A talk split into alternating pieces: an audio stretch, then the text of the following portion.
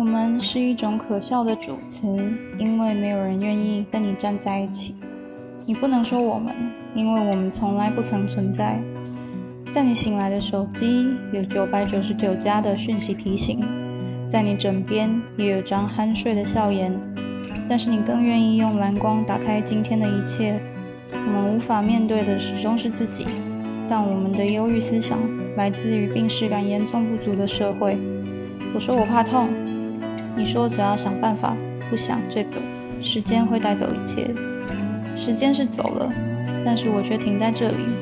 你说你不能老用你的病来告诉别人关于自己的独特。我想告诉你的是，我从来都不想来点忧郁症，但我也没有想过这个病它不会好。你说这是来自于你的关心而已。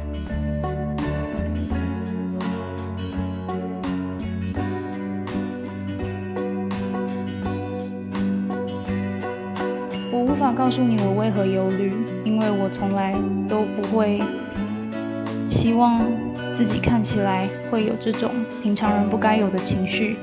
你说跟别人一样吧，我们可以好好过上一段岁月静好的日子。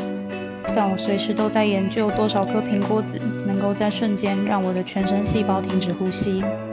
活着很难，我知道。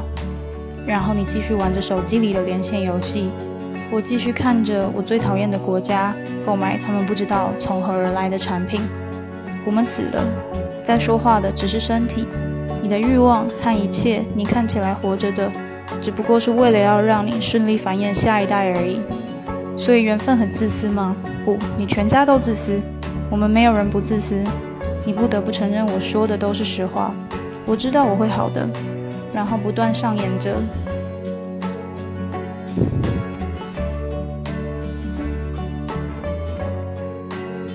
从发生之后就不断重复的曾经，我假装自己高清，我说我可爱，但是你不是这样看待。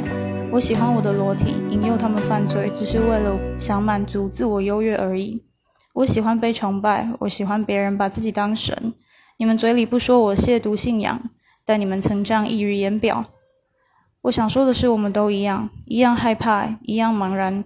只是你的底妆画得好，滤镜开得美，假装素颜不存在，假装自己素颜就是这样。你说不然你要怎样？我说我不知道我要去哪里。